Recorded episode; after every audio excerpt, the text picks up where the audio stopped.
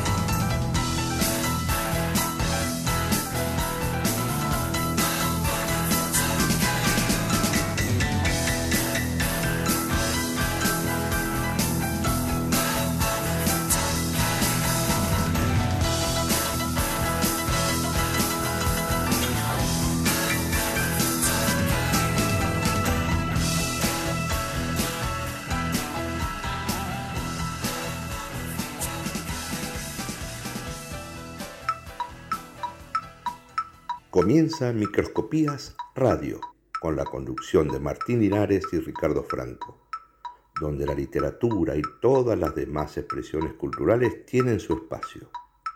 Sean bienvenidos. Hoy, hoy, hoy, mira que ya bola, la bola que rebota en la cabeza de ese niño. ¿Quién es ese niño? Ese niño es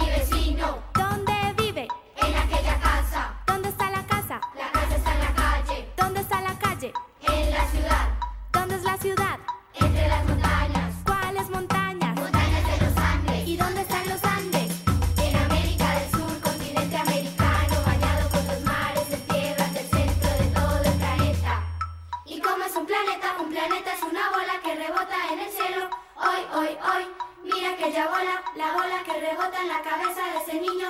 ¿Quién es ese niño? Ese niño es mi vecino.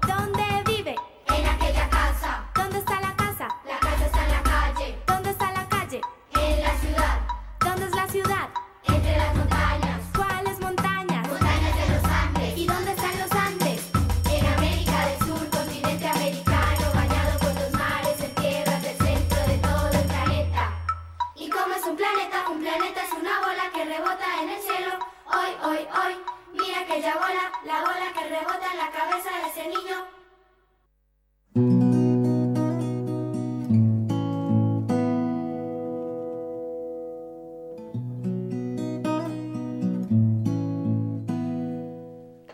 ¿Qué tal? Muy buenas noches, bienvenidos todos al 57 programa de Microscopías Radio. ¿Cómo le va, don Ricardo Franco? ¿Cómo está usted? Muy buenas noches, Martín Linares, ¿cómo anda? Bien, contento por la confianza, porque miren, nos han puesto un me gusta antes de arrancar el programa, así que ya eso, es un voto de confianza, muy bien, muy bien, muy bien. Genial, genial, genial, genial. Así que bueno, muchas gracias por estar por allí. Sí, totalmente. Les contamos un poquito para los que estén en Ascuas, Microscopías Radio es un programa. eh, Preséntenos, por favor, Exacto, sí. dedicado a la literatura, este, con todas sus vertientes, con todas sus eh, cuestiones eh, que le- los rozan, le pasan cerca. Así que sin ninguna atribución de, de querer saber más que nadie, tratamos de plantearnos preguntas y bueno, y tratar de ver si podemos solucionar alguna de los interrogantes que tenemos. ¿no? Exactamente. Tenemos, siempre tenemos muchas más dudas que, respuestas, más Uf. preguntas que respuestas, y la idea es esa. Eh, apuntalar a un tema Exacto. de diferentes miradas Exacto. y de diferentes este, eh, visiones de la gente que, que- que nos colabora, ¿no?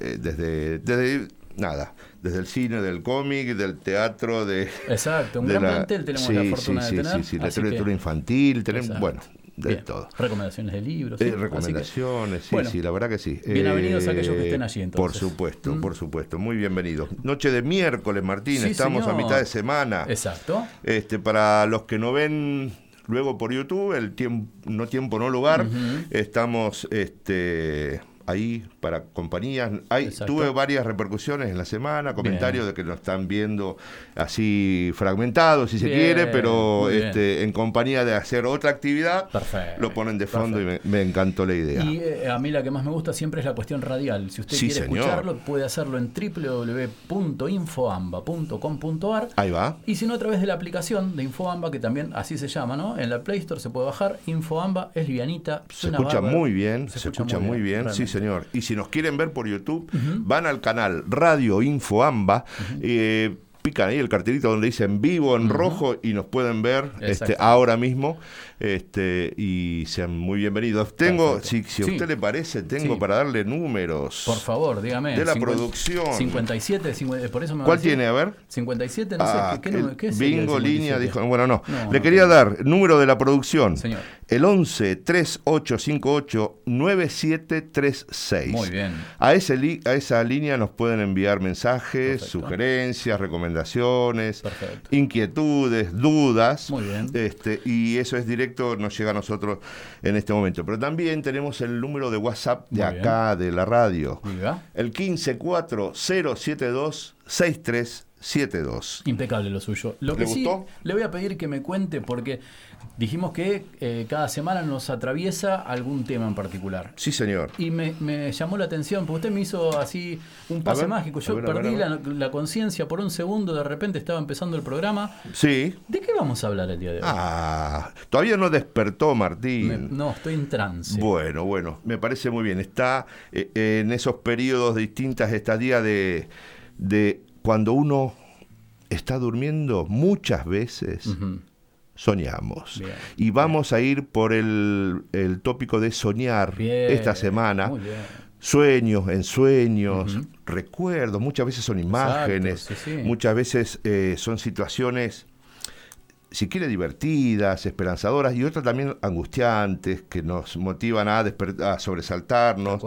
Este, algunos dicen que son eh, reflejos o imágenes del, de nuestro cerebro de las cosas que nos fueron sucediendo y las traducimos de alguna manera. Tal cual. Este, y Lo decodificamos de alguna forma. ¿no? Exacto, Bien, exacto. Bien, Le cuento que está sonando el teléfono de producción. Les Sí. vamos a pedir que nos manden audios, por, Por favor. que no favor, llamen porque sí, durante el, sí, el del programa Mensa- mensajitos de WhatsApp, por favor. Este, y audios por ahora no. ¿O sí? ¿Podremos llegar a sí, escuchar? señor, bien, no, bien, de- bien. Todo como en botica. Genial. Bueno, ¿le parece que No vayamos este, comenzando? Le pedimos a, a don Pepe claro que Vázquez, que, sí. siempre está gentilmente del otro lado de, de los Que, vidrios. que nos amueble musicalmente. Eh, Exactamente, Muy así bien. volvemos y hablamos un poquito de qué se trata este programa, pero cuénteme, eh, Sí. eligió musiquita para sí, hoy, vamos con un- una delicia de Kevin. Johansen. Bien. Anoche soñé contigo. Soñaba que me quería. ¿Es ese? Cerca. Sí, vamos.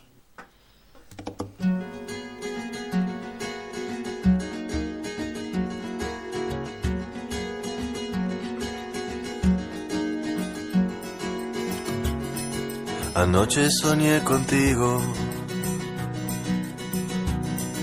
y no estaba durmiendo. Todo lo contrario, estaba bien despierto. Soñé que no hacía falta hacer ningún esfuerzo para que te entregaras. Yo estaba inmerso. Qué lindo que soñar, soñar no cuesta nada, soñar y nada más, con los ojos abiertos. Qué lindo que soñar y no te cuesta nada más que tiempo.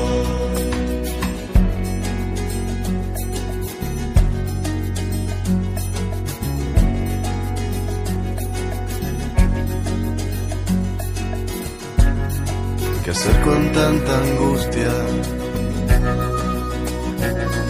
Por cosas no resueltas. Con toda esta energía, casi siempre mal puesta. Si pudiera olvidarme por siempre de mí mismo, habría de encontrarme allí en tu dulce abismo. Qué lindo que soñar, soñar no cuesta nada, soñar y nada más, con los ojos abiertos. Qué lindo que soñar, y no te cuesta nada más que tiempo.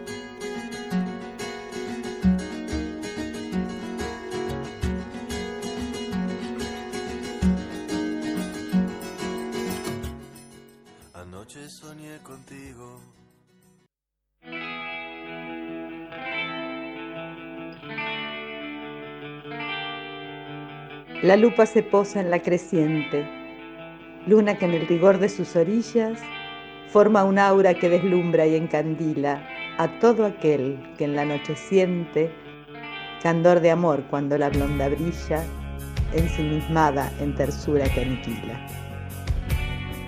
Lupa creciente en microscopías radio.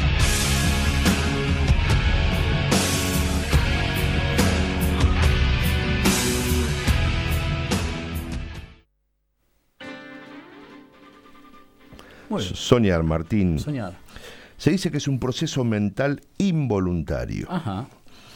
en el que se produce una reelaboración de la información almacenada en la memoria, generalmente con- relacionada con experiencias vividas en el día anterior. Bien. ¿Por qué e- es esto lo que estábamos hablando de un reproceso de la información que, no- que nos llegó en el día? En el momento de reposo se supone, que ya lo vamos a hablar, ¿no? Con esas etapas diferentes Sí, de, sí, de soñar, que el cerebro sigue en actividad. Exacto. Entonces, eh, ese reproceso que estamos hablando de lo que significa soñar para nosotros, es ponerlo, si se quieren, palabras, pero generalmente son imágenes, Claro. son representaciones de las cosas que nos vienen sucediendo en el día. Totalmente. Estas manifestaciones mentales, sonidos, pensamientos, sensaciones en el individuo durmiente y no- normalmente relacionadas con la realidad.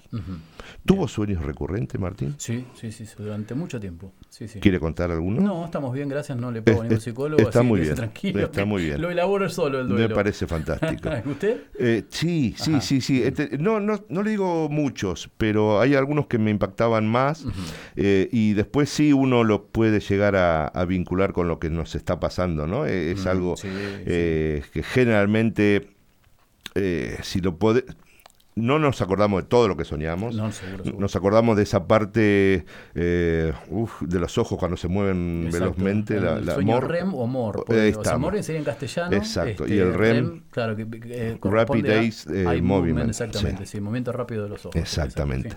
Eh, en esa etapa que estamos soñando y se nos mueven velozmente los ojos, es generalmente lo que nos acordamos. Bien. Sí, tuve sit- situaciones muy placenteras que cuando eso a uno le da bronca despertarse. Ah, cosa, quiere volver a ese, a ese espacio, a, ese, Sí. a esa sensación más que nada. Totalmente. Este, lo que sí no recuerdo mucho, al menos a mí me sucede, el tener las imágenes claras de los que están. O Ah, sea, sí, sí. yo puedo decir que estaba Martín al lado mío. Pero la cara Claro. generalmente De me... pronto es Jack Nicholson. No, No, sé, no, no, pero Ah, es más algo pasa. borrosa. No, no, no, ten- tengo, sen- tengo recuerdos de sensaciones. Claro. Y estaba él, ella, el que Exacto, sea, exacto. pero no, no recuerdo muchas veces las caras. Mire usted, mire usted. Este, ¿Estoy enfermo, doctor? No. No sé, pero tenemos que abrir un consultorio pronto. Evidentemente. Pero sí, es real, es real. Ah, Eh, ah, yo creo que pasa por ese lado también. Es el, el tema de decodificar lo que eh, evidentemente hay alguna experiencia Sí. o, o alguna situación que a uno lo, lo está quejando o algo así. Este, y eso también hace de los sueños recurrentes una, una preocupación, ¿no es cierto? Una, Hay, hay algo que una astilla ahí clavada que nos está dando vueltas Mm. y, y las tenemos que resolver de alguna manera. El término ensueño Sí. describe el proceso de soñar. claro. Aunque suele utilizarse más frecuentemente en el lenguaje coloquial el término sueño, pero en realidad lo que describe es el término ensueño Bien, en el proceso introductorio. bien. bien. ¿Se entiende, ¿no es cierto? sí, sí, Eh, eh, totalmente. es, es eso cuando eh, el ensueño es esa pre, digamos, este, en las etapas que estamos hablando del cerebro, es cuando estamos empezando a soñar. Exacto. Le La gusta... pérdida de vigilia, por ejemplo, es una, Sí, una exacto, característica. exacto. Hablando del sueño físico, ¿no? Sí, sí, sí, Tiene sueño liviano, sueño profundo, le puede pasar un- una banda Sí. al lado que...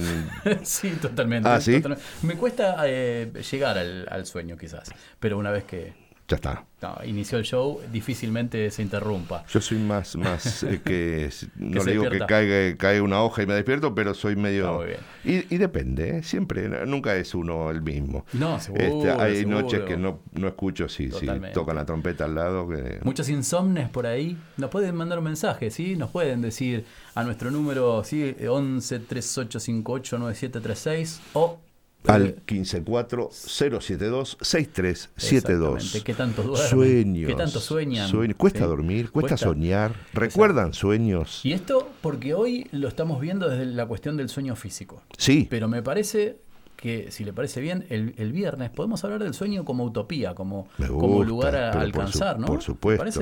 Ya vamos a ir tocándolo de distintos lados. bien, bien, muy bien. Bueno, eh, soñar, Martín, soñar. soñar, Soñar. no hay que perder las- los sueños, no hay que perder de vista los sueños. Total. A ver, es el eh, motorcito que nos moviliza. es eso. Exactamente, exactamente. Bueno, eh, vamos a tener un programa cargadito, por eso cortamos el tema bruscamente Bien. quizás, pero lo primero que vamos a tener en, el- en la fecha va a ser la presentación de una escritora llamada Graciela de Mari, Sí. una escritora de San Martín, prolífica y con muy buena pluma, pero en lugar de decirlo nosotros es mejor que la escuchemos. Y vamos a darnos un gusto que hace mucho no hacemos, porque por una cuestión de tiempos eh, a veces es inabarcable la narrativa, y hoy vamos a escuchar un cuento. ¿Me parece? Eh, qué placer, claro. Porque hace mucho no podemos hacerlo, así que bueno, Graciela de Mari nos regaló este milagro, así que vamos a ir primero con el 5, eh, Pepe, este, para darle, como usted dice, un poquito de más color a- al programa. por y, supuesto. E inmediatamente escucharemos a Graciela de Mari y después de ello charlaremos con ella, ¿le parece? Qué placer. Qué placer, vamos.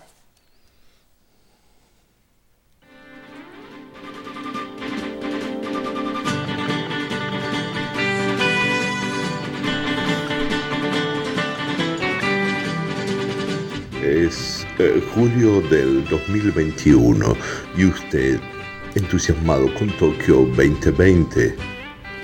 Rayos, algo está desfasado, ¿verdad?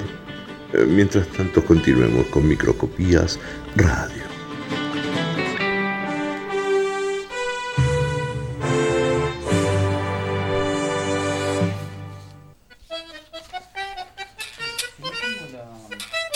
Decime. ¿Quieres tomar con el mío? Porque no tengo Nada mejor que una buena conversación. A partir de ahora comienza la entrevista de miércoles en Microscopías Radio.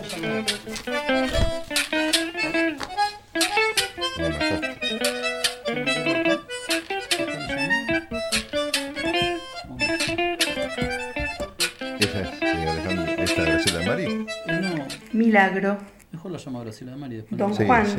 príncipe de León, cavilaba de noche por el ¿no? camino de ¿Lo ronda en la parte más alta del castillo. Mm. La muerte de su tercera esposa, doña Urraca de Astorga y Ávila, No lo tomó por sorpresa. La muchacha de ojillos de aceituna y piel macilenta parió una niña prematura y no sobrevivió. La hija nació muerta, con la sangre débil, cuajada de antiguos blasones nobles. Por eso don Juan miraba desde la muralla y con infinito pesar la gran cruz que mandó levantar en el lugar donde los moros habían sacrificado cuando el asedio largo al único heredero suyo que había superado la niñez. Estás en este momento con... La luna clareaba las rocas. Que... El río que penosamente se abría paso en la meseta no ofrecía una defensa confiable contra la soberbia caballería de Al-Andalus.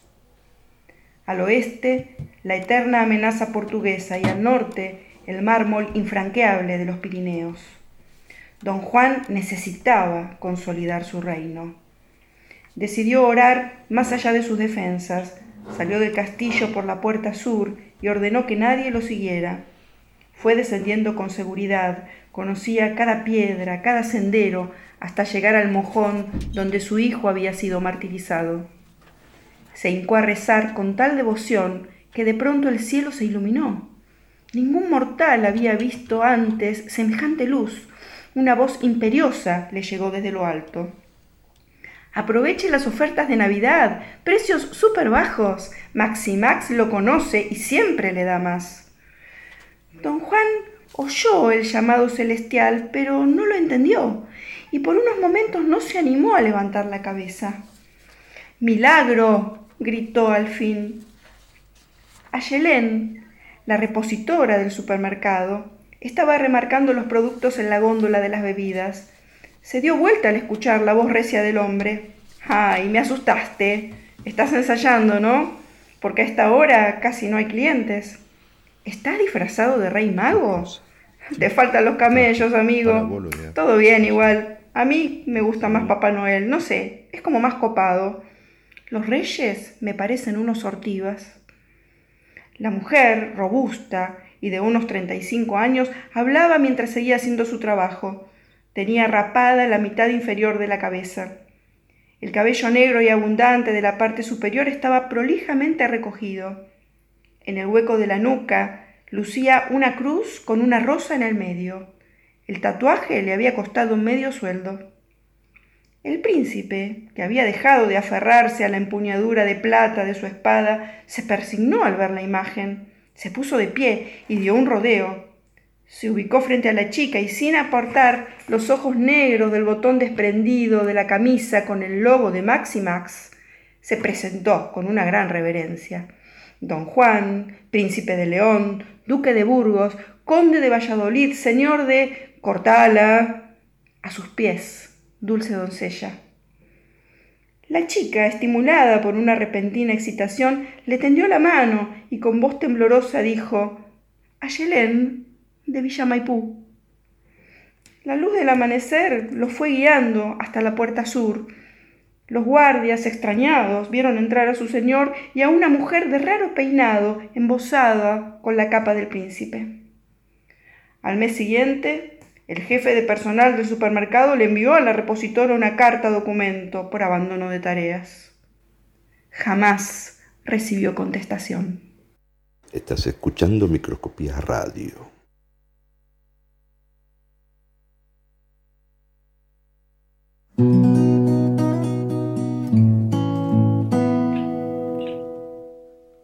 Así es. ¿Y cómo pueden convivir los mundos, no?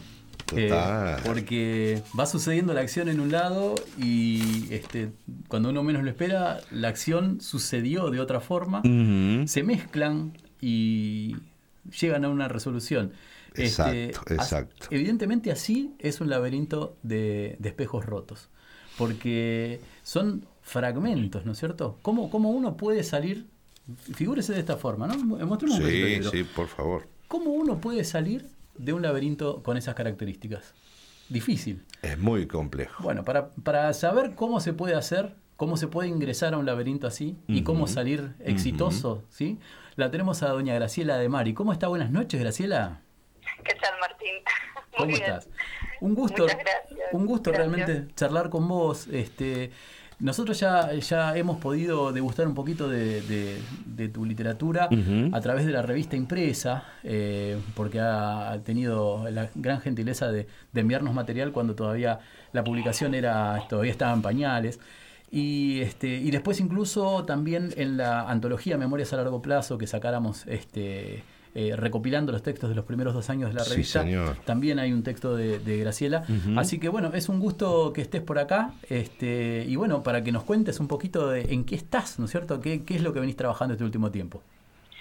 Bueno, no, el, el- el gusto es mío y la verdad, este, em, eh, si bien yo, yo la, la revista sí este, la, la tenía muy vista, el- el- el pro- este programa eh, para mí realmente es un hallazgo porque creo que es de una calidad que no es este, demasiado frecuente en, en- en la radio. Yo, yo- a mí me gusta mucho la radio, Bien. eh, creo que de los medios de comunicaciones te diría casi mi preferido.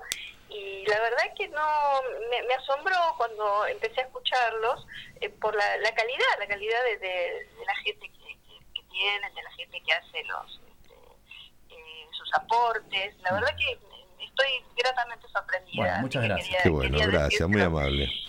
Eh, y bueno, ¿cómo se sale de los laberintos? Algunos dicen que se sale por arriba, ¿no? Ah, claro. Hay que ver Eh, qué, qué- qué tan grandes tenemos La las salas, estatura, ¿no? Y si exacto. no- y si no se y bueno, derriten. y sí, eso, esa es una de las cosas, de las maravillas de, de la literatura, ¿no? Este, eh, que los escritores nos hacen, este, eh, yo, por ejemplo, este cuento que tiene como dos planos distintos, eh, eh, el cuento que a mí más me maravilló en ese sentido es el de Cortázar, que ustedes lo, conocerán, ¿no? La, La noche boca arriba, eh, do- donde también Cortázar, este, que es tan un autor tan magnífico, ¿no?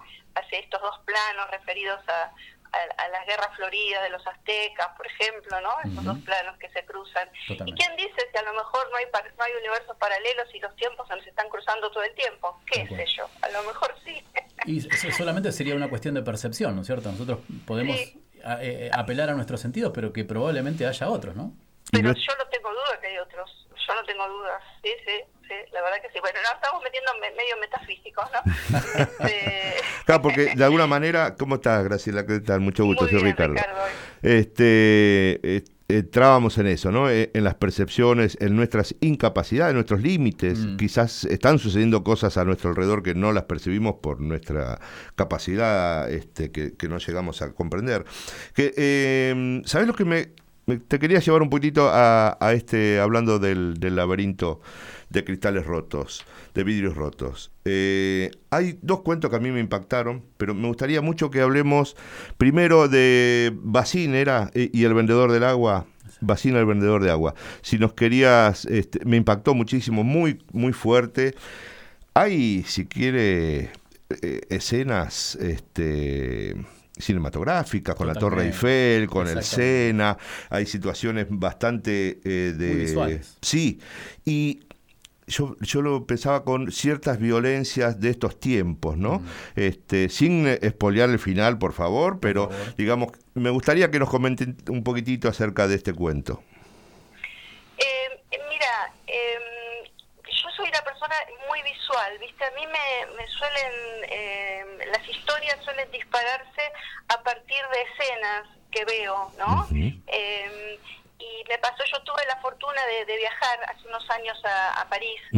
Y en torno de la Torre Eiffel, eh, son los campos de Marte, creo que se llama, ¿no? Ujú. Es una especie de parque. Y vi una escena que, que realmente me, me, me impactó y que tiene que ver con la inmigración, el, el, tema de la inmigración en Europa, ¿no es cierto?, que es tan complejo y que tiene que ver también con, con la historia colonial de, de los países europeos, ¿no? Eh, hay, hay, una inmigración muy muy fuerte de origen africano y había unos inmigrantes que estaban vendiendo justamente bebidas en, en torno a, la, a, ese lugar donde había muchas, muchos jóvenes y estaban vendiendo bebidas en unos baldes muy ordinarios de plástico, ¿no? Con hielo, eh, qué sé yo, bebidas de medio de dudosa procedencia, ¿no? Y venía la policía y los corría y bueno, y, llegó un momento que se cansó medio la policía de correrlos, y entonces esta gente les decía que por favor, que los dejaran trabajar, ¿no? Yo no entiendo el idioma, pero me imagino por los gestos que era eso lo, que manifestaban estos inmigrantes. Y bueno, y llegó un momento que los policías se cansaron y se fueron. Y vos sabés que toda la gente los empezó a aplaudir. y me pareció una escena tan maravillosa, ¿viste? Y bueno, después, a partir de ahí, bueno, ya... Eh, eh, por supuesto que el cuento se fue por, por otros carriles, ¿no es cierto? Claro, esa, esa primera imagen es la que te disparó. Sí, vos sabés que sí, sí, sí, sí.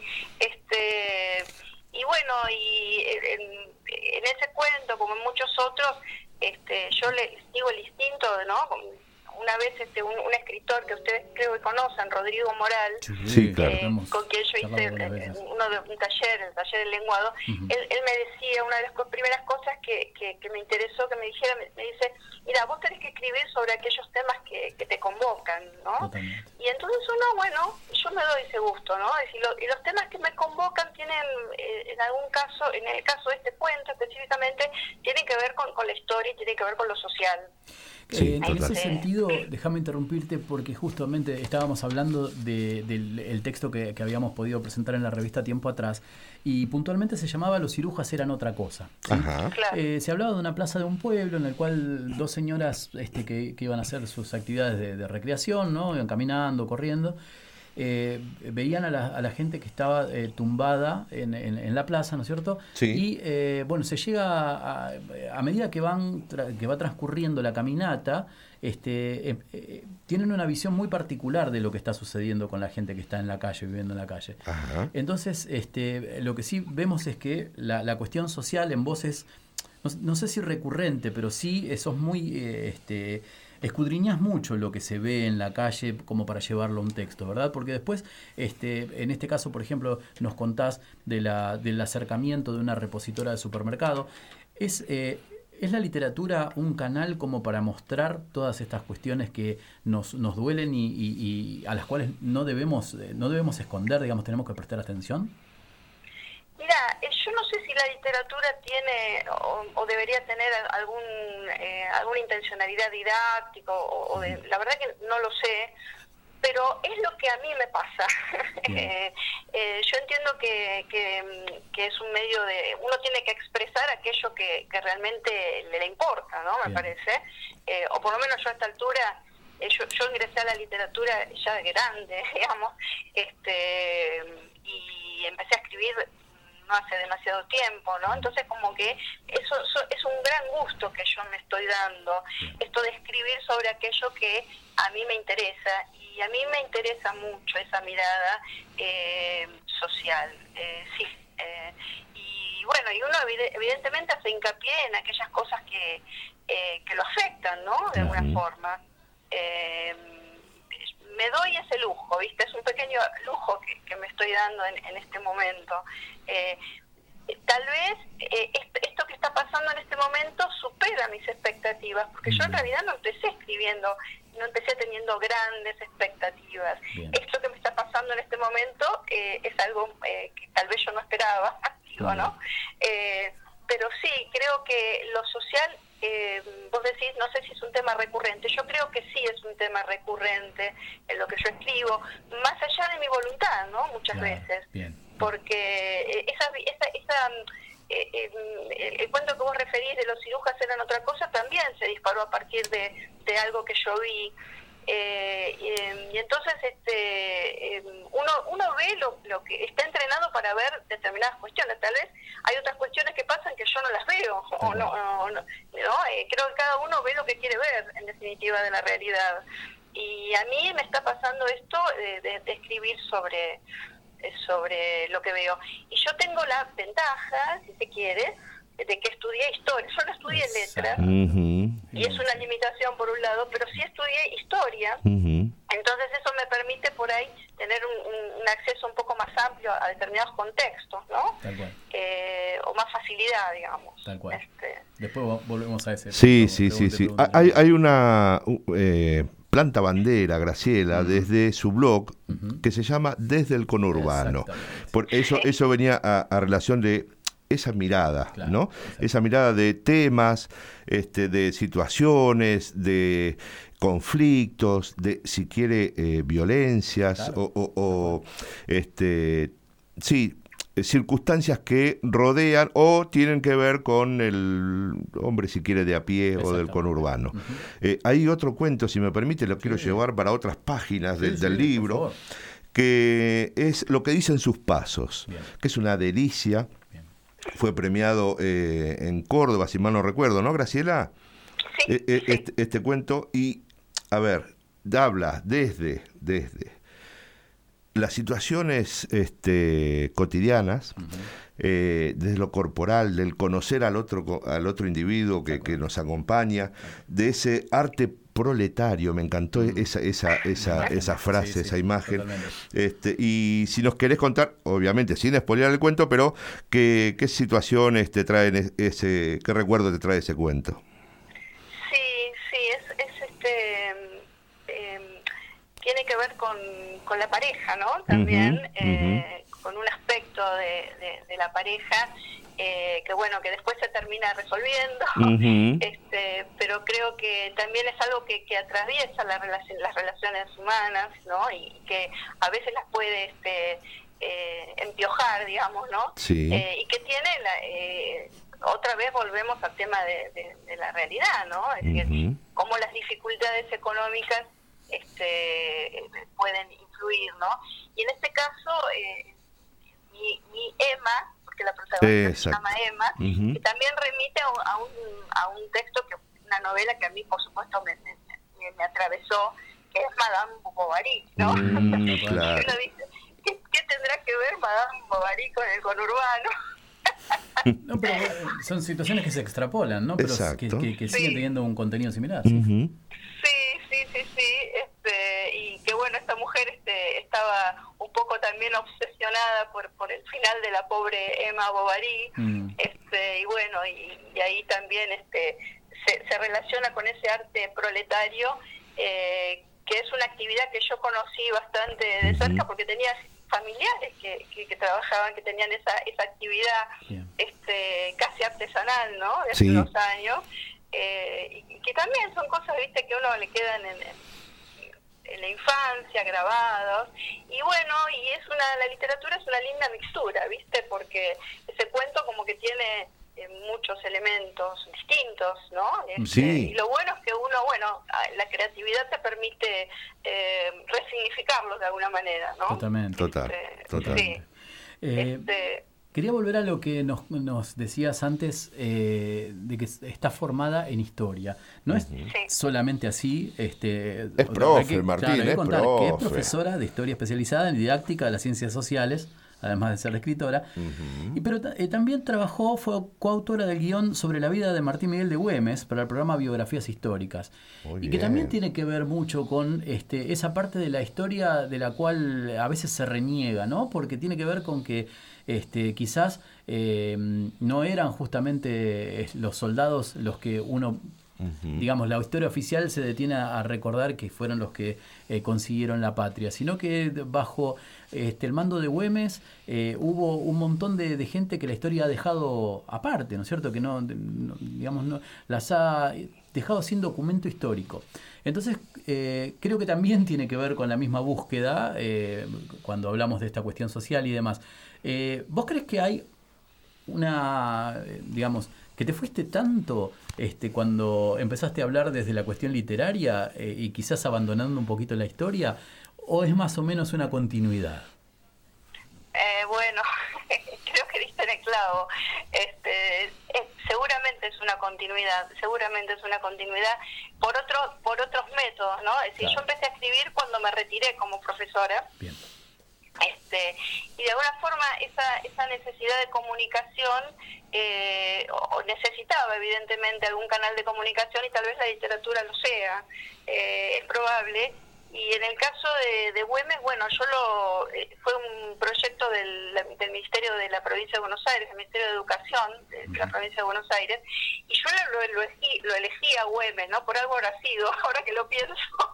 Mm. este, y sí, eh, el caso de Güemes eh, tiene que ver con, con, una parte de la Argentina, Martín y Ricardo, eh, en la que eh, está la densidad histórica. Eh, si vos, yo le recomiendo a toda la gente que vaya a Salta, y es tal a mí me asombró mucho la, magnitud del, monumento a Güemes en Salta, porque por supuesto, la, provincia de Salta, en nuestro norte, era la frontera, digamos, y la guerra de la independencia se llevó, se hizo carne en esa gente, se hizo carne en esa tierra, a diferencia de lo que pasaba en Buenos Aires, que lo mirábamos todo, viste, de lejos, porque Buenos Aires nunca eh, nunca estuvo involucrada en, en ese salvo las invasiones inglesas viste que fueron pero no, no, nunca estuvo involucrada en un hecho de, de, de, sangre no y, de, vida o muerte como era la guerra. Eh, y, y, de ahí entonces el, la defensa de, la patria. Tenía que ver con la defensa de la gente tenía que ver con la gente de la tierra.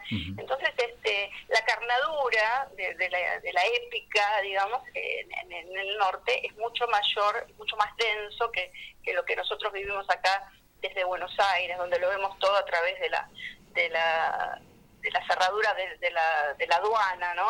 acá eh, ahí tenemos cierta distorsión. La Argentina es una distorsión este, geopolítica, si se quiere, ¿no? Y bueno, el caso de... Mm, fue muy interesante este proyecto porque lo que proponían era escribir una biografía, pero desde que los, los, los este, mm, eh, intérpretes o los, este, protagonistas fueran los profesores de, educación de media, de, mm, de secundario, ¿no? Así que yo escribí eso justo con otro profesor de, mm, de Vicente López, muchacho muy joven, y estuvimos supervisados por un historiador, ¿no? Como para que no pongamos ninguna cosa que fuera inexacta. Este, y después se, se, hizo, se hicieron videos sobre donde hablamos sobre las diferentes este, biografías. Bueno, y en el caso de Salta eh, se veía muy bien también el tema de lo social, ¿no? Porque la guerra, perdón, ¿puedo hablar de esto? sí, pero, pero claro, pero claro. Este, el, el, tema de la guerra en el norte mm. vino a este, eh, interferir eh, un comercio muy prolífico que había en el norte que, tenía que ver con el tráfico de mulas, ¿no es cierto? Porque el, norte era como como el lugar de paso entre entre el, virreinato del Perú, ¿no? Lima y lo que viene el sur. Entonces era una zona de, de, mucha actividad económica, muy prolífica, que la guerra vino a estropear. Una realidad con, entonces vos tenías a las clases dirigentes, a las clases altas, que no estaban demasiado conformes con el tema de la, de la independencia. ¿Te das cuenta? Porque este, venía a, este, la guerra venía a arruinar justamente los negocios que eran muy, muy importantes. De ahí que no se viera demasiado bien el tema de la independencia y que eh, Güemes, este, además, imponía eh, eh, impuestos a, a quienes más tenían y bueno, y eso le generó, por supuesto, el odio de, mucha gente, ¿no? De mucha gente importante, y al mismo tiempo eh, él favorecía a las clases bajas que eran las que luchaban y las que ponían el cuerpo en la guerra, en, la, en la barrera de protección contra los ejércitos que se venían desde Lima, ¿no? Que bajaban por la por Humahuaca. Totalmente. Así que es, eh, es muy importante. Y, y, fíjate que cuando muere Güemes, acá el comentario en la prensa de porteña era, bueno, se murió, tenemos un cacique menos. Claro. Ese fue el comentario de, la prensa de Buenos Aires. Entonces los intereses comerciales no es nuevo, dice Martín. Usted, no, segura que no.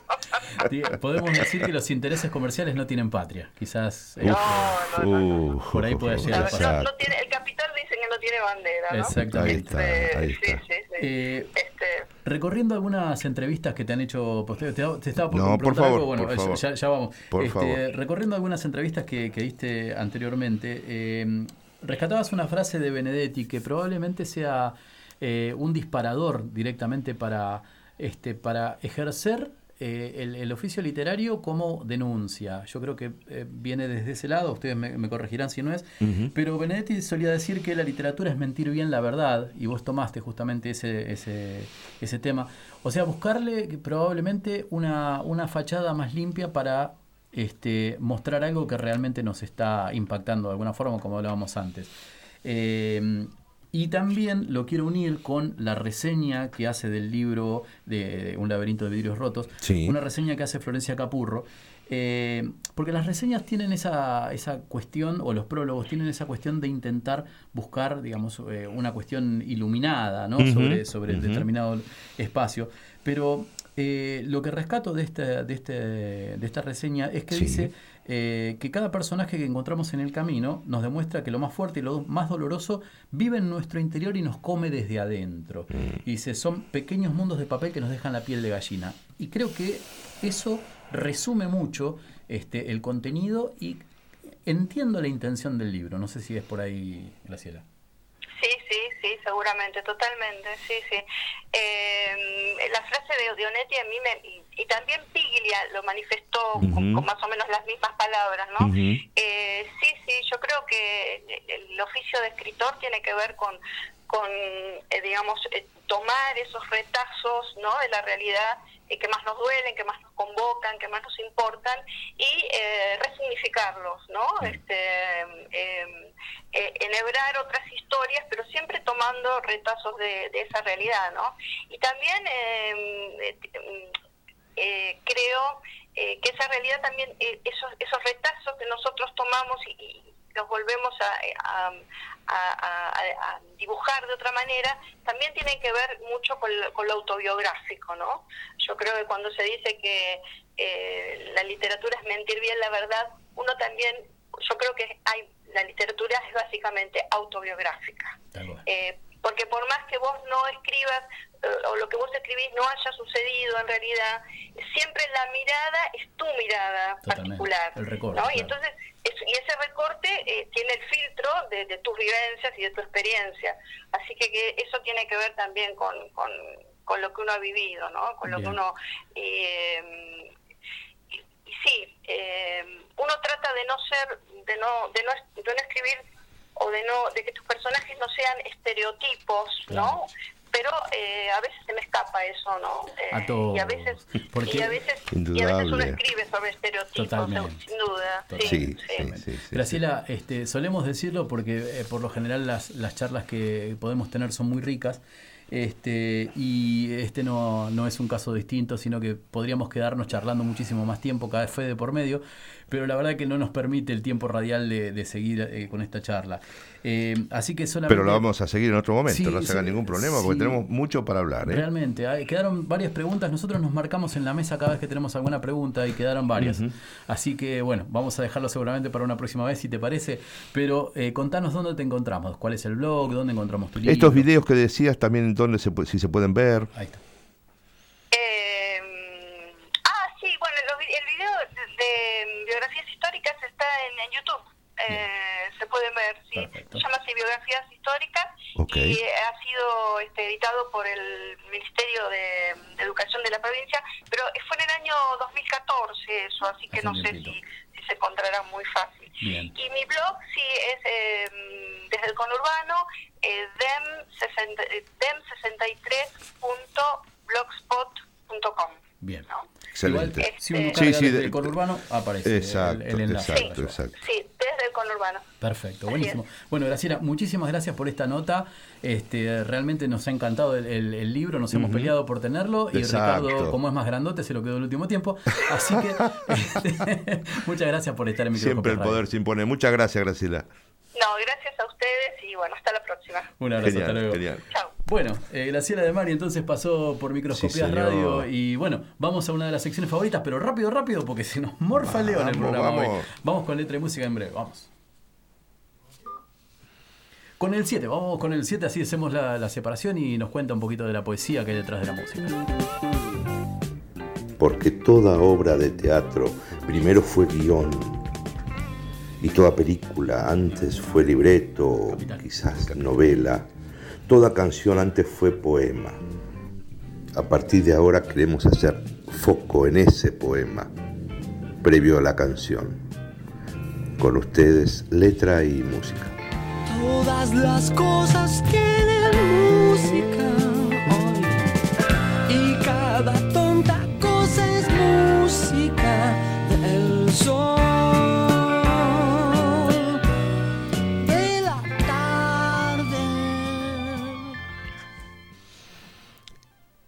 Martín, estamos trayendo a una banda de Londres que arrancó allá por 1980.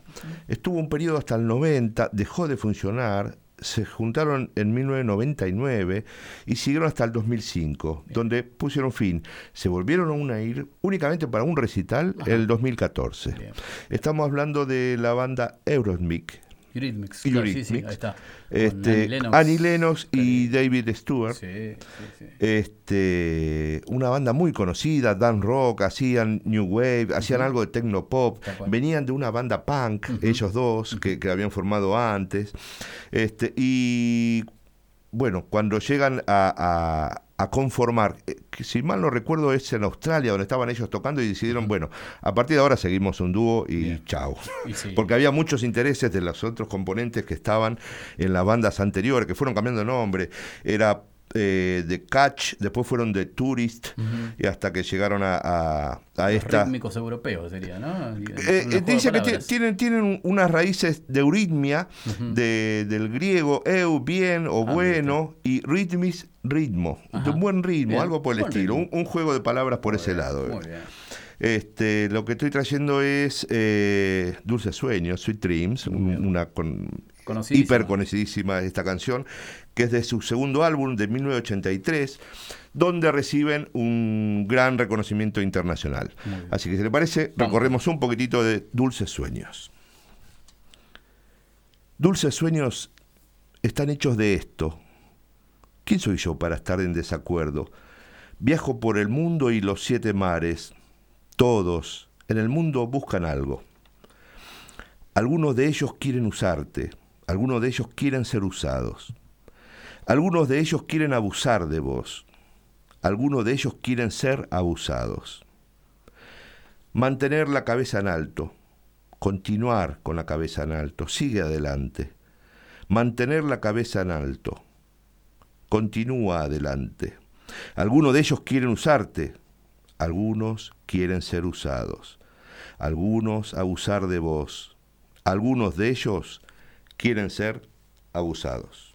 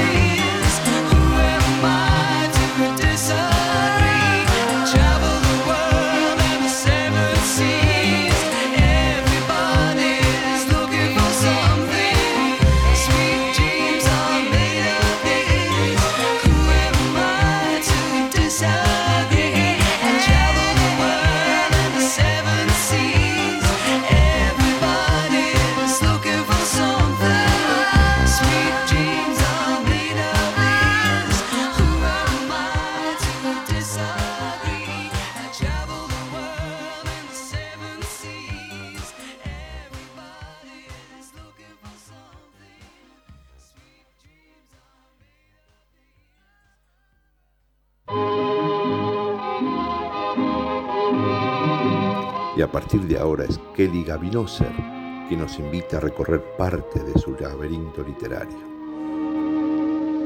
Des yeux qui font baisser les miens, un rire qui se perd sur sa bouche, voilà le portrait sans retouche de l'homme auquel j'appartiens.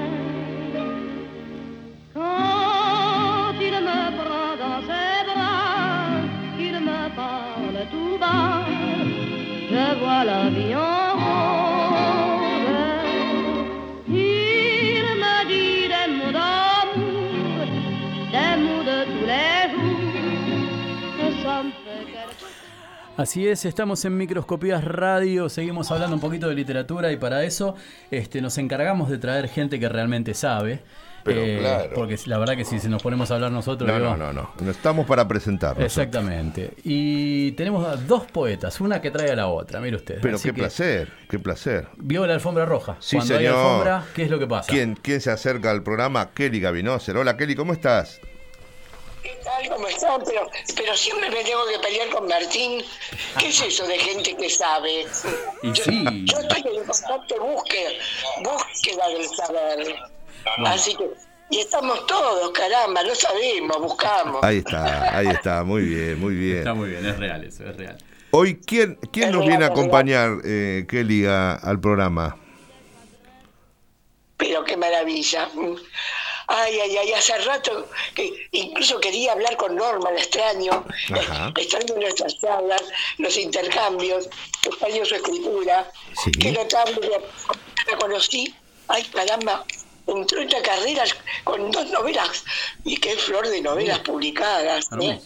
Y dije, caramba, en, en esta novelista está oculta la poeta. Mm. Ay, ay, ay. Mm, Su lenguaje poético, totalmente traslaticio, metafórico, mm, desembocó en el otro extremo. mm, e incluso en un premio que le dio la SADE en el 2017, un, premio de poesía. Estamos un poema hiper breve, pero que duro, que profundo, que, que armónico y que- bueno, no puedo decir más. Incluso el título, Caos. ¿Qué? Bien. Eso le dio lugar al libro, a un libro de poemas breves, intensos, y con eso seguimos. Muy bien. Así que no, no puedo menos que decirte, decir esto ante vos misma Muy bien. Y expresar es- esta sensibilidad. Sí. Bueno, buenas noches, Norma Martinelli. ¿Cómo Hola, estás? buenas noches, Ay, Norma. buen- yo bien, buenas noches, muy emocionada porque eh, el, el poder estar con ustedes, bueno, me llena de alegría y no sé si hay tanto mérito en lo mío. Por favor, eh, eh, es lo que decía Kelly, estamos todos en la búsqueda y, y desde ahí estábamos a, a conversar. Sí, qué placer, Norma, ¿cómo va? Sí, y que la búsqueda es difícil a veces, ¿eh? Sí, Siempre es difícil. Lo importante es no abandonar, ¿no es cierto? Siempre estar haciendo alguna cosa, siempre estar tratando de ser creativo. Que, que, como dicen, no, como decía Picasso, siempre que la imaginación nos encuentre trabajando. ¿no? Exacto. Sí, sí, es así, es. Hay una palabra que me, que me llegó mucho, a diferencia del mal uso de esa palabra, la palabra mérito. ¿Cómo no, haber, no va a haber mérito en, en vos? Lo que no hay es meritocracia. Ah. Bueno, gracias, Kelly. Pero Norma, Norma como escritora, estamos hablando, la conocemos todo como novelista, pero tra- la trajimos como poeta también. Bien, una novedad. Mirá, este, eh, yo realmente cuando empecé mis primeros pasos allá en la adolescencia, escribía poesía. Después de muchos años empecé un taller literario con Nelly Vargas Machuca, creo que le debo todo lo que, todo lo que aprendí, se lo debo, aparte de eh, aparte de la tecnicatura que estoy haciendo, pero mis comienzos fueron con Nelly Vargas Machuca, eh, entendí que lo mío era la narración, no la poesía. Y resulta que ahora que Kelly dice que yo soy una poeta encubierta. Por supuesto. No cabe duda, a mí por lo menos. Bueno, justifique, Kelly, entonces. ¿Por qué, por qué sospecha eso? Porque esa poeta que estaba encubierta, ahora está descubierta. Bien. En este momento por nosotros e incluso por por ella misma. ¿Es así o no, Norma? nos estamos sí, la verdad todos, creo. que, bueno, eh, vos sabés que me está pasando, Kelly, ahora, que cada tanto me disparo con un poema, que antes no lo hacía, vivía pensando en todo lo que era narrativo, lo que era la novela, lo que era el cuento. Y ahora cada tanto me viene eso de decir, bueno, encuentro una palabra y digo, bueno, vamos a ver qué sale con esto. Hay que decir ¿Qué sé yo? No sé. tres. sí. ¿Eso lo decís conscientemente? ¿Eh? ¿Vos te disparás? ¿Lo decís conscientemente? ¿Vos te dis- disparás o el poema se te dispara? Eh, o sea, la palabra eh, siempre me pasó lo mismo. Eh, hay cosas, hay, hay textos o hay eh, situaciones o hay cosas que escucho que, por ejemplo, me disparan para una, para una narración. Eh, para los poemas es a veces es la palabra que encuentro y esa me dispara el poema. ¿O la palabra te encuentra? Bueno, no sé, Kelly, la verdad que no pienso tanto, no elaboro tanto, me dejo llevar. Hagamos una cosa. Ah. Hagamos una cosa. ¿Les parece bien? Porque estamos filosofando mucho sobre lo que la gente aún no escuchó. A ver, ¿Les parece? ¿tiene algo para degustar? Yo diría, ¿le parece si, si, eh, mostramos un poquitito, un poquitito de lo que hace Norma? ¿sí? Sí, cómo no. Vamos con el primero que es el que tiene que ver eh, con el tema de hoy, ¿sí? Vamos con Quimera, ¿le parece? A ver. Vamos. Seguimos aquí en Microscopías Radio.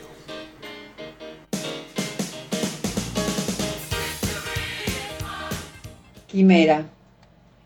Sueño que camino el espacio que me envuelve, las estrellas que salpican mi cuerpo. Sueño que recorro la nebulosa de la vida, que me baño en su perfume, que escucho sus pasos. Sueño, solo sueño.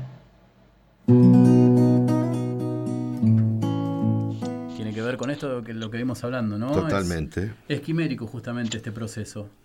Contanos. Sí. Contanos. Sí, eh, yo a veces eh, no sé cómo, cómo me nace lo que escribo. Es como que me, me habla, me habla al oído y muchas veces eh, los temas eh, de mis poesías, eh, primero los redondeo en un, en un texto. Y después ese texto lo voy puliendo, puliendo, porque me resulta más fácil redondearlo en un texto, en un texto narrativo, digamos, o eh, prosa. Y después lo voy puliendo hasta que, bueno, creo lograr lo que quería expresar. A ver, Cuente. voy a, voy a plantear esto, discúlpeme, prácticamente, Ajá. tratando de repetir de otra manera lo que dijiste. Escribís primero el texto en forma horizontal y continuada. Sí. Y, y después, en lugar de fragmentarlo, lo vas delimitando en columnas hacia abajo. Exactamente, y voy quitando lo que sobra, por ejemplo. En realidad escribo el texto poético, después lo, lo- lo desarrollo en, en, digamos, en un poema. Bien. Ah, o sea que entonces- uti- utilizás un sistema similar al que se utiliza en la novela, entonces de generar, digamos, una suerte de esqueleto, ¿puede ser? Y en muchos sí, en muchos poemas sí, en muchos poemas sí. Eh, mm, no sé, no sé por qué, me nace de hacerlo así, ¿viste? O, eh, le, le puedo, lo puedo después desarrollar mejor cuando ya tengo la idea plasmada. Total. Está bien, está bien. E- Es, e- es el decir interno tuyo que, que lo, lo plasmas más como una prosa y después lo vas este, acotando a, a versos y, este, y di- diferentes formas que, que puedes jugar con el poema. Sí. Entonces, es la, mi- es la misma escritora que estaba en, en tus novelas gordas, extensas, que, que va caminando y llega a la síntesis. Sí, sí, sin duda. Sí, puede ser, puede ser. Sí, no sé, Kelly, no me, no me, no me pongas en un brete, Kelly. Porque no, es lo mejor que nos puede ocurrir. Ay, Dios. No, pero está- Si no te pusiste en el brete, es, es, es ese juego, ¿no? Es ese juego, me parece. se ha cortado en forma de poema. Ajá. Sí, sí, sí. Qué sé yo, es algo, es algo muy de adentro. Eh, yo lo que puedo comentar. Ah, perdón, Kelly, seguí, seguí, seguí. No, no, no. No, habla Martín, me lo, me lo guardo para dentro de un instante. Bueno, no, yo rescatando la, la, la cuestión que más conozco de Norma, que tiene que ver con la novela, Sí. eh, debo reconocer que eh, en un periodo en el cual tenía un poco más de tiempo que el que tengo ahora, eh, El último sol es una novela que tiene 300 y pico de páginas, no recuerdo exactamente, pero me lo, me lo devoré, en un día lo leí. Ah, Eh, bueno. Arranqué a la mañana temprano en el transporte público y terminé a la noche en casa, en horas, altas horas de la madrugada, pero lo quería terminar porque realmente me gustó mucho. Lo atrapó, y también claro. Cenizas en el río, pero eh, particularmente El último sol fue un libro que eh, era necesario eh, darle el, el- el cierre para mi gusto. No ¿vio? podía, eh, claro, no, podía dejarlo no ahí. me pasa todo el tiempo, sí, pero Sí, no, ese libro en claro. particular me pareció Claro, claro, no, no pasa todo el tiempo. Bueno, gracias. Son muy buenos. Pero Martín, me estás provocando vos, eh, además de Norma. A ver. Mencionaste, mencionaste nada menos que el último sol. Mm, ¿La convocamos a Norma para que sea ahora el título de un poema? A ver. ¿Eh? ¿Qué- Ah, bueno, puede ser. Tendría que tendría que sentarme en mi en mi rancho, en mi reducto ahí, en mi cuartucho y ver qué sale. Ah, ¿En su cuarto propio? Yo tengo mi cuartucho propio donde, aparte de estar yo, van a parar todas las cosas que sobran en la casa. Todo sobra menos vos. Ay, no sé si no sobro. Bueno, a veces no sobro porque estoy sola. Pero justamente cuando yo tuve en mis manos El último sol, tu novela, y la leí, dije, ah, caramba, qué título poético. Mm. A la flauta y qué concentración, incluso en ese título. ¿Mm? Qué maravilla. ¿Cuánto podemos decir sin leer tu novela? Sobre lo que sugiere metafórica y simbólicamente el último sol. Sí, mucho. Entonces, entonces en tu escritura, en prosa y en verso, está el poder de la metáfora simbólica. Y yo me refiero especialmente a tus poemas de ese primer premio publicados, en donde, en donde está presente ¿m? la poeta que dirige sus ojos a una naturaleza panteísta. ¿Es así? Incluso donde un poema, donde Dios mm, no está arriba. Dios está entre nosotros. Ah, Dios está entre nosotros. Siempre quise hablar con vos de este tema. Mira. Mm, ¿Qué pasa con esa animización constante de la naturaleza? ¿Mm? Y de, y de, y de Dios, eh, voy a decir término muy sonoro, prosopopélicamente considerado, Ajá. Dios en el mundo. Y sí, y sí. Eh, Dios, eh, Dios afuera, Dios eh, fuera del alcance del hombre, nos sirve, porque Dios está en cada uno de nosotros. Bien, bien. pero que presente está en, la, en animización de aquello, de aquel legado que se ha hecho eterno, que es la magnificencia de, las, de los colores en la naturaleza. En la naturaleza. Sí, sí. En general, todo lo que tenemos en todos los colores manifiestos y en los que los pintores, y los pintores de palabras como vos, han puesto su poesía. Sí, sí, cada uno utiliza el arma que tiene. El pintor usa el color. Eh, vos sabés que yo cuando daba clases, que me tocó siempre en los cursos más grandes dar eh, lengua, eh, yo les decía a los chicos, les decía esto simplemente, chicos, el pintor pinta con, con colores, nosotros tenemos que pintar con palabras. Y te digo que me hacían unas cosas, pero preciosas los chicos, preciosas. Lógico. Aparte leían mucho, eran chicos que leían mucho, calculá que hace años fue esto, ¿no? Pero eh, eh, es esa, esa sensación de poder pintar con palabras. Ah, qué, Qué maravilla. Qué lindo. Me recordaste a una, a una estrofa de una canción muy popular, eh, yo no recuerdo si era de Kelly Osbourne, que decía, ¿y qué, te- y qué si Dios fuera uno de nosotros? ¿no? Y trataba de, de decir, ¿no? Eh, eh, si, si estuviera caminando en la calle estaría, si- y estuviera tan perdido como nosotros. Me, me ese lado. ¿Les parece si escuchamos un poquitito más? de Porque tenemos tres para compartir. Así Ah, que bueno, bueno, sí, sí, sí, ¿Podemos vamos, compartir vamos, nada vamos. más desde la puerta, te parece? Magnífico. Vamos, música. Seguimos en Microscopías Radio, un sentimiento que nos vincula. Desde la puerta. Abro la puerta y veo el río, marejadas, remolino de espejos en la tarde. Abro la puerta y veo un rosal que tiembla bajo el frío de la escarcha. Un nido equilibrista en una rama. Abro la puerta y veo la soledad poblada de recuerdos que transita en el ocaso. Últimos naranjas atrevidos galopando en el silencio. Abro la puerta y veo, te veo, me veo, un instante y desaparecemos.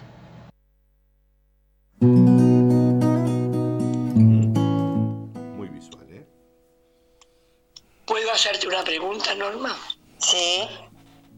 Casi al final del poema aparece la primera persona poética. Eso que algunos siguen llamando el yo lírico, que se dirige a la segunda. Ajá. Esa segunda implícita. ¿Quién es? ¿O lo de- dejas a cargo de todos los que escuchamos y los que leemos? Yo sé quién es, pero que cada uno interprete a esa segunda persona como quiera. Ah, Muy bien, muy bien. Abierto el juego entonces. Qué lindo escucharlas a las dos, dice María Emilia Liedo desde los mensajitos de, Muy bien. de sí. Este, acá también Graciela Sabarino saluda, dice buena emisión. Bien. A ver, sigamos Eh, Graciela de Mari dice muchas gracias por dedicar este tiempo a mi libro, fue un honor. Exacto. Dicen que de 315 conectados ahora estamos en 395 conectados. Ah, mira que, bueno, hay mira gente que bien. quería escucharlas entonces. Está muy bien. Así que bueno, Kelly, dispare nomás. Pero entonces hay otra cosa que me ha despertado especialmente este poema con ese poder de síntesis que dice tanto. El adentro del poeta que mira hacia la afuera. La conexión del ser interno. ¿m? En ese abro la puerta. Qué aparente explicitud, porque parece algo concreto. Y yo lo siento como algo muy subjetivo, muy del ser. Y aparte está anafóricamente. Es que en cierto modo, Kelly, en esta vida siempre estamos abriendo y cerrando puertas. Ay, sí. Y cuántos poemas difíciles tuyos, maravillosamente poéticos, pero duelen porque hacen pensar y mejor que duelan porque hacen pensar. Sí, sí, realmente. Señal de que estamos vivos. Mire usted que serio se ha puesto todo esto. Yo estoy en la puerta giratoria hace 15 minutos. Usted, usted está dando vueltas, ya lo veo, ya lo veo.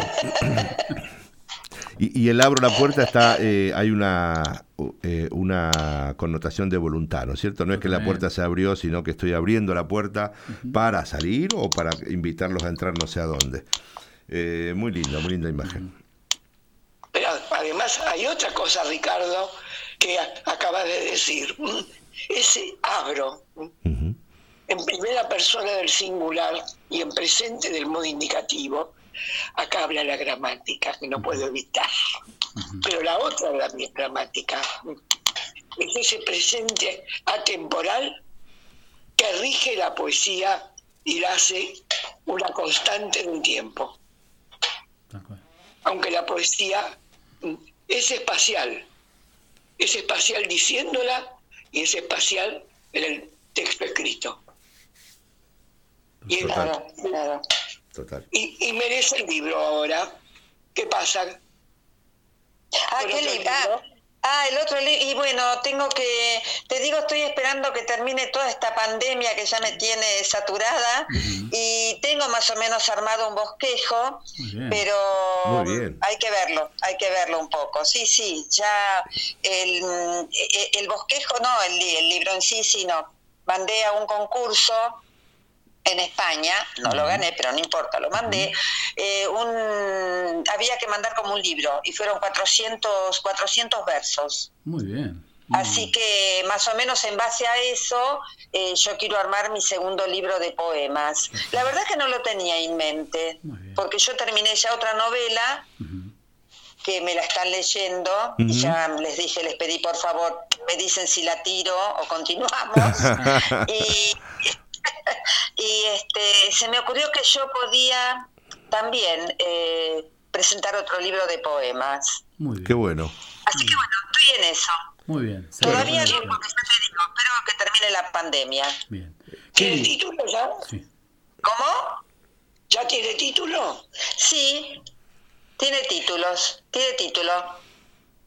Bueno, ¿qué les parece? Sí, sí. Martín, Ricardo, Ricardo Sí. y Martín, Sí. si en cuanto aparezca, eh, le hacemos aparecer a Norma con su libro. Por supuesto, más que invitado, estamos esperando cuando salga, cuando salgan a la calle estos ejemplares, tanto el de poesía y el otro es de novela, tengo entendido, Norma.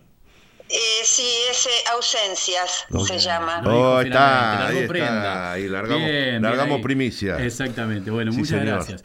Este, bueno, Me costó trabajo encontrarle nombre a esa novela, ¿eh? no se imaginan cuánto.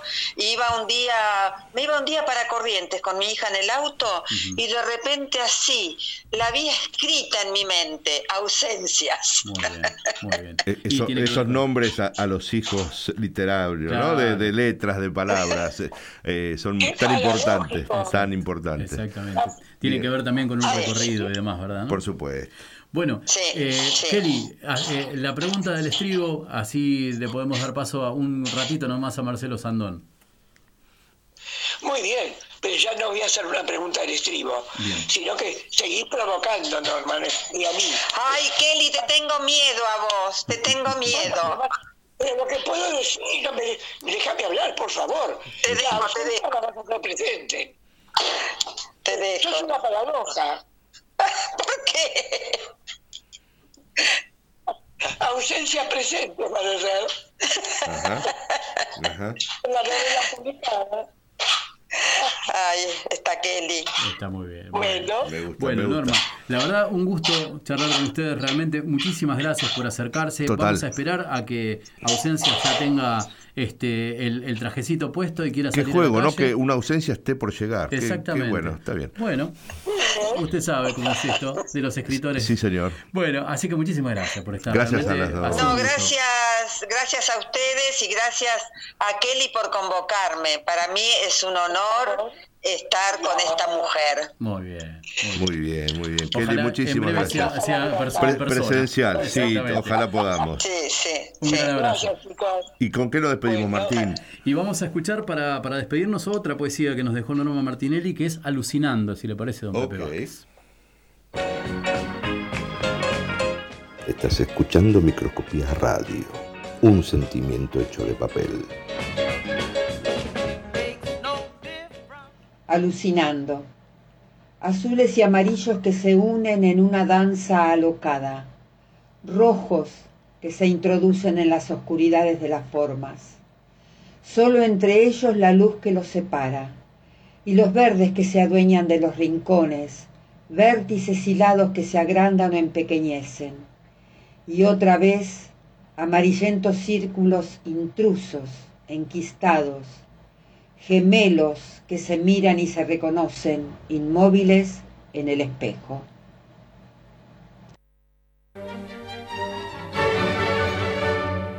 Microscopías es un programa que te cuenta qué está pasando en la literatura local. En cuanto cuenta, cumple con cada común contorno, contando al contado con cuanta claridad pueda contarse, sin contar con cúmulos y cúmulos de creciente cadencia, constancia y carencia de cuánto quisiera contar cada quien, cómo y por qué, cuánto como señora, cuánto tenga y cuánto cuente como si no cantara. Microscopías Radio. Contamos con vos.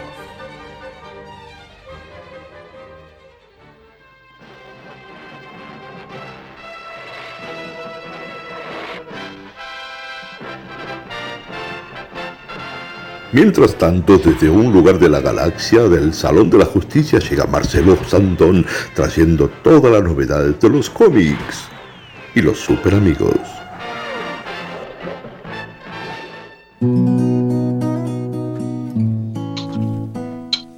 Hola, don Marcelo Sandón, ¿cómo está usted? ¿Qué tal? Buenas noches, ¿todo bien? Hola Marcelo, ¿cómo va? Buenas noches. Bien, todo tranqui.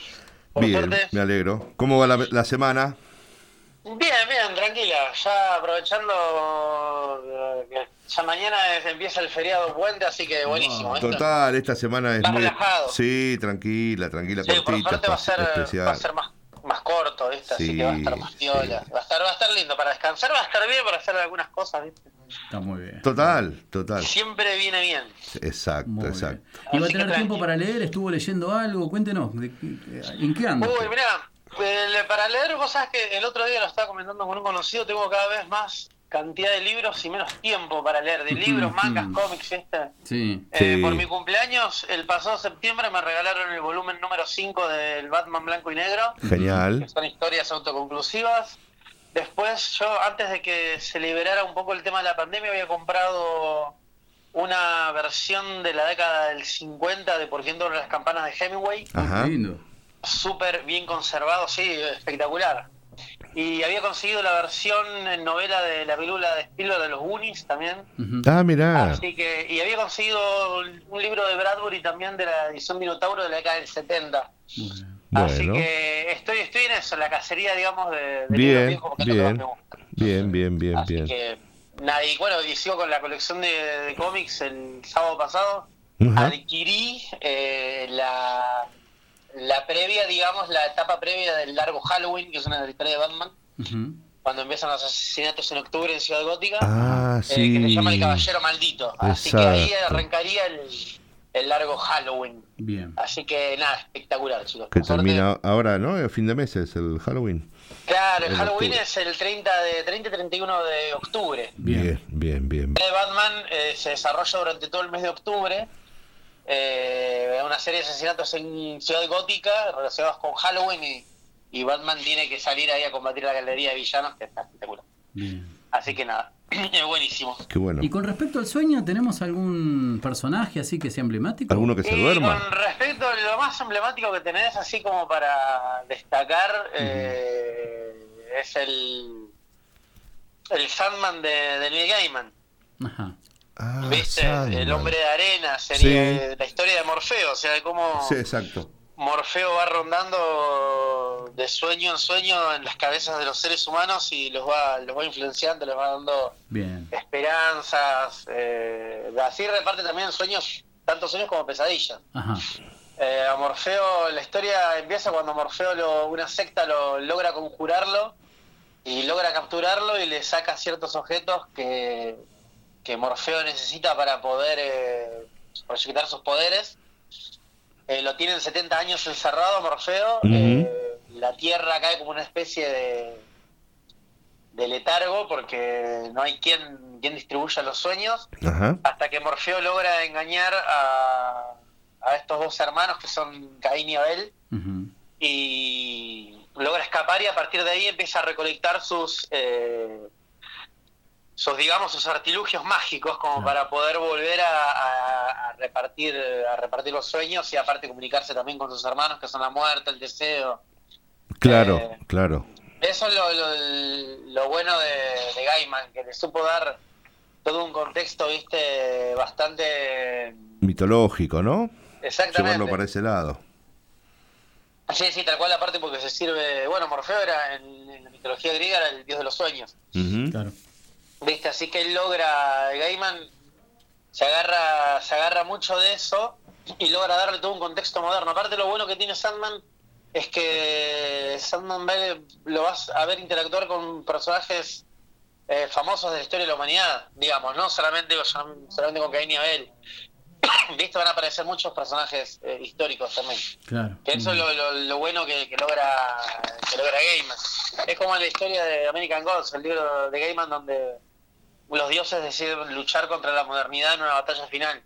Bien. Que ese también es es como medio también una especie de, de sueño Ajá. largo porque se sirven de la ayuda de, de todo, digamos, Odín se sirve Sí. de la ayuda de, de Sombra, que es un personaje bastante, un hombre alto, dos metros, bastante depresivo. Ajá. Y a partir de ahí logran contactarlo a Sombra y, y aparte eh, Sombra se va a relacionar, digamos, con, con personajes clásicos de la literatura europea como el Leprechaun, por ejemplo, Ajá. que es el duende irlandés, es un duende que mata personas, ¿viste? Después, en una parte del libro también eh, se relaciona con eh, con el señor eh, que en el libro le dicen señor Chacal, Ajá. ¿viste? Que es el, el dios de la muerte egipcio. Bien. Tiene un nombre, pero no me acuerdo cuál- Ah, Sí, sí, sí, sí, sí, sí. ¿Viste cuál es el nombre? Que está buenísimo ese concepto también en American Gods porque lo que hacen en esta casa mortuoria es abren el pecho de la persona y pesan su corazón. Si el corazón pesa menos que una pluma, Sí. eh, esa persona viaja al paraíso. Si esa si el corazón pesa más que una pluma, directamente es entregado al devorador de Mm. al devorador de carne, digamos, eh, egipcio. ¿viste? Bastante- el concepto está bastante bueno. ¿no? Gaiman juega siempre con esas cosas. Tiene una, o sea, es un tipo que ha leído e investigado una banda, así que. Tal cual. Anubis, Anubis, el dios de la muerte egipcia. Claro, exactamente. El señor Anubis, viste, y el señor Chacal, Ujú. que dirigen la casa mortuoria y, eh, y se desarrolla toda una historia de cómo los Odín va reuniendo diferentes dioses, viste, para enfrentarse a una batalla final contra la modernidad, contra los celulares, viste, contra la falta, contra la falta de creencia de la gente, contra la falta de fe. Ah, muy Ah, mira qué Eso es- Bien. Eso es increíble porque a los dioses te los muestra como seres harapientos, ¿viste? Que viven, o sea, reencarnados en carne y hueso, porque viven en barrios bajos, ¿viste? Son muy suburbanos de, Como, de Estados Unidos. como la decadencia de los dioses. Exactamente, la decadencia de los dioses, como abandonados básicamente, porque la gente Claro, pero en, a en través relación... de la modernidad, claro, es en realidad es como una especie de metáfora de cómo la gente Qué piola. a través de la modernidad va abandonando su fe. Digamos. Claro, esa, la pérdida de fe y se abandona. Exactamente, sí, sí, de cómo cada vez estamos más desolados en ese en ese sentido. Mira qué buena ¿Viste? Lo mirada. mismo que Sandman es lo mismo. Ajá. Sandman habla básicamente de eso, lo mismo que tiene Sandman tiene muchas conversaciones con, con muerte, con, con su hermana. Aparte Sandman es como un ser andrógino también. Eh, viste, siempre anda ataviado de negro con un sobre todo negro, viste, él es muy pálido, la cara muy chupada. Viste, incluso Sí. en, en una en uno de los cómics de Sandman se cruza con John Constantine, que John Constantine es como una especie de de exorcista, Claro. viste, que manda demonios al infierno y Exacto. en una de las historias Ujú. Constantine tiene que necesita la ayuda de Morfeo y, y ahí se cruzan, ¿viste? Para combatir un mal mayor que también está está espectacular porque Hellblazer suele ser bastante violento también en el cómic de, de John Constantine. Claro. Porque se mete con muchas cosas, digamos, turbias, ¿viste? ¿Me entendés? Con asesinatos, con todas esas cosas, ¿viste? Que, que está espectacular. Muy bien. Qué o bueno, sea, qué bueno. ¿Sabes? Claro, y aparte Sí. Constantine es el único que puede viajar entre los dos mundos, entre el infierno, ¿viste? Y el, la realidad, digamos, ¿viste? Nuestro mundo. Tal cual. Total. ¿Viste? Total. Así que por eso, tío, Gaiman es, es un reescritor así, re resarpado, que por eso me, me gusta, los tengo, lo tengo como uno de los, de los preferidos, digamos. Qué Aparte bueno. porque el tipo es inglés, y los ingleses tienen como esa especie de...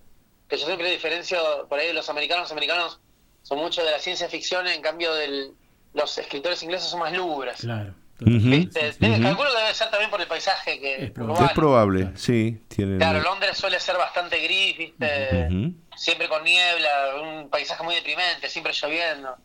Bueno, Alan Moore vive en el pueblo donde él se crió y vivió toda su adolescencia, ahí en Inglaterra, y también es un lugar así, rodeo de bosques, muy lúgubre, ¿viste? Una cosa muy...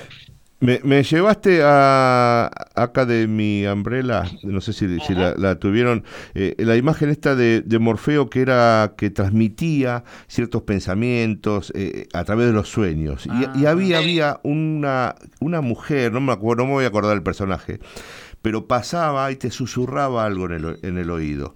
Y ahí era donde te inoculaba la idea que quería este, que uno pensara. Algo así como lo que se trabaja en la película Inception, ¿no? Eh, de- Bueno. de- a través de los sueños, por ejemplo, condicionar un pensamiento. Ese subconsciente o, Exacto. o- o esa parte más onírica de, de, de la... Claro, de- exactamente. es, del como, el- individuo. es como una, una analogía del mensaje subliminal, básicamente. Exacto, Eh, exacto. Inception es eso, es como, viste, ellos se escapan a través de los a través de los sueños, viste, cómo se escapan y crean su propia realidad. Digamos, que después en Inception los persiguen.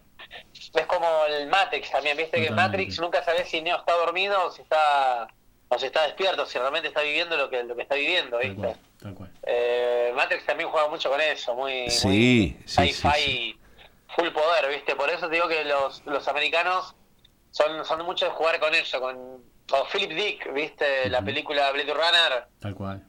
Es, es en realidad sacada, de, la idea es sacada del libro, de las... Ah, no me acuerdo cuál es el nombre exacto, pero los robots sueñan con orejas eléctricas, una cosa así. Claro, Así sí, dijiste, total. Los robots sueñan con orejas. Viste, claro, una cosa así, viste, también es bastante, es bastante zarpada, incluso el poema del final de Blade Runner es terrible, o sea, es todo como una oda hacia la, a la libertad, viste, y cómo ganarla y, y es zarpado. O sea, Bueno, bueno. indudablemente los sueños nos atraviesan, nos constituyen. Sí, eh, seguro, todos. exacto. Yo creo que, que sin, sin eso, no, uno no, no, es como que le falta una parte de, uno mismo. Totalmente. Total, total. Bueno, Marcelo, te agradecemos un montón como siempre. No, por favor, chicos. Este, y la verdad es un gusto que, que Total. y crucemos estas opiniones. Ahí va. Bueno, gracias. Bueno, un abrazo. Abrazo, buena semana. Buena semana, nos vemos. Gracias. Bueno, eh, se nos ha ido el programa como siempre. Sí, se nos va. Este, agradecerles una vez más y Qué bueno, placer. Gracias, eh, María Emilia Liedo. Dice, Sí. un placer este espacio, Bueno, hermoso. muchas Muchas gracias. gracias. gracias. por estar. Sí, y se trata de eso, ¿no? Señor. Eh, planteemos preguntas, aunque no tengamos tiempo de contar mucho. Planteemos preguntas y que... Vamos abriendo puertitas y ventanas y nada. Así que bueno, nos quedaron un montón de temas en el tintero. Pero sabe que una cosa tenemos el viernes, tenemos revancha, Sí, Martín. señor, sí, señor. Y lupa mediante, vamos a estar por acá. ¿Le parece Exacto. bien? Usted me trajo uno de los dúos más improbables que yo calculaba en la historia de la vida. Que tenga que ver los con dos los españoles Sí, que hablen de sueños estos dos. muy raro, ¿no? Muy raro, la verdad. Pero- Una pareja dispareja. ¿Sí? Serrat y Sabina. Exacto, sal y pimienta. Sí, señor. ¿Sí? Con pastillas para no soñar. Vamos entonces. Gracias por estar.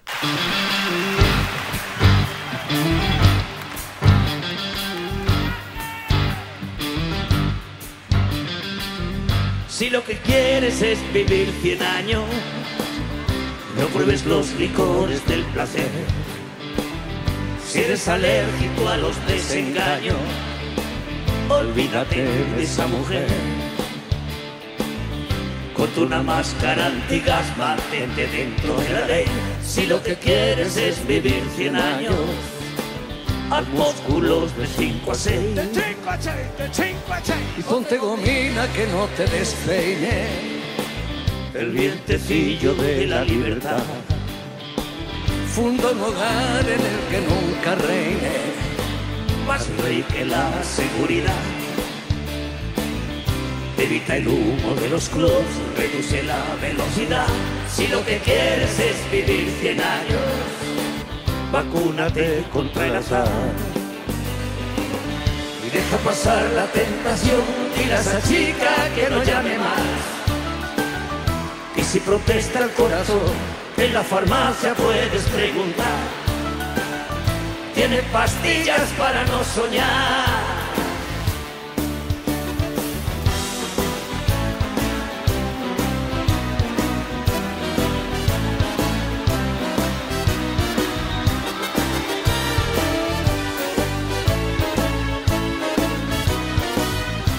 Quieres ser Matusalén, vigila tu colesterol. Si tu película es vivir 100 años, no vivas como vivo yo. Y deja pasar la tentación, dile a esa que no llame más. Y si protesta el corazón, en la farmacia puedes preguntar. Señorita, por favor. tienen pastillas para no soñar. Pasar la tentación y las achica que no llame más. Y si protesta el corazón, en la farmacia puedes preguntar. Señorita, por favor. Tienen pastillas para no soñar. Tienen pastillas para no soñar. Tienen pastillas para no soñar.